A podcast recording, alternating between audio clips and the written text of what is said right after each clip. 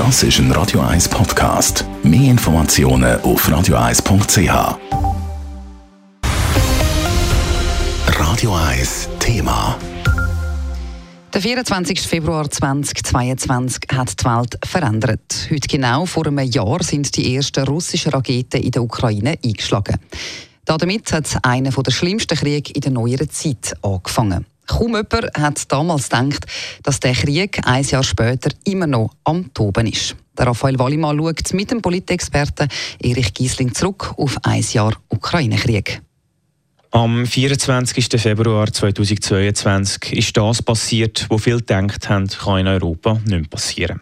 Bilder von russischen Kampfjets und Helikoptern, die über die Ukraine Raketen abschießen, russische Panzer, die ohne Gegenwehr über die ukrainische Grenze fahren.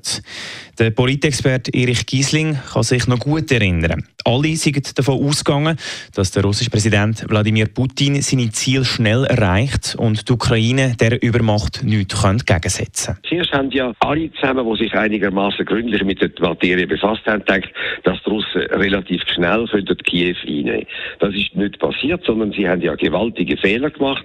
Die Einnahme von Kiew ist die erste Niederlage von der russischen Seite aus.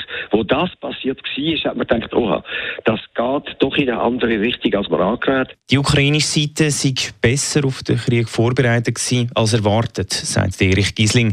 Die Logistik sei besser gewesen und vor allem sei die Kampfmoral der Soldaten viel grösser gewesen als auf der russischen Seite. Und auch die Reaktion der westlichen Länder hat überrascht. Was wir nicht gewusst haben damals, wie viel, naja, durch Sanktionen eigene materielle Opfer, dass der Westen bereit ist, in Kauf zu nehmen. Denn man hat damals gedacht, als schlimmstenfalls geht der Krieg ein halbes Jahr. Das ist so eine Prognose von allen, auch von mir übrigens.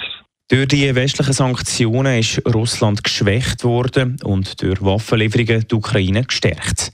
Das hat dazu geführt, dass sich der Krieg in die Länge gezogen hat und heute heftiger gekämpft wird als je zuvor. Die russische Seite versucht immer mehr Soldaten zu mobilisieren. Die sind zwar nicht sehr motiviert und sind auch nicht gut ausgebildet. Und es wird blutig, wird das weitergehen.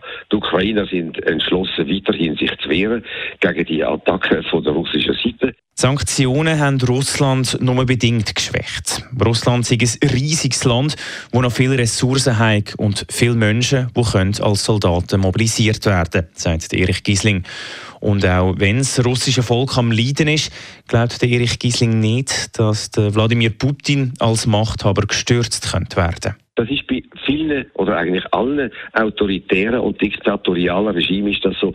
Die, die jetzt an der Spitze oder fast an der Spitze sind, sind alle mit Putin aufgestiegen. Wenn Putin fällt, fallen sie alle ebenfalls. Die Hoffnung auf einen baldigen Frieden ist auch beim Erich Giesling sehr klein. Es wird lang, es wird sehr lang dauern und ich glaube Monate oder sogar Jahre. Wahrscheinlich wird es mehr oder weniger ein Stellungskrieg werden. Der norwegische Geheimdienst geht davon aus, dass bis zu 200.000 russische Soldaten entweder getötet oder verletzt worden sind. Auf der ukrainischen Seite sind es etwa 100.000. Dazu kommen mehrere 10.000 tote Zivilisten. Das macht betroffen, auch in der Schweiz. Im ersten Kriegsjahr sind über 380 Millionen Franken für die Ukraine gesammelt worden. Außerdem hat die Schweiz nach Angaben vom Bund mehr als 75.000 Flüchtende aufgenommen. Raphael Wallimann, Radio 1. Radio 1 Thema. Jederzeit zum Nachlesen als Podcast auf radio1.ch.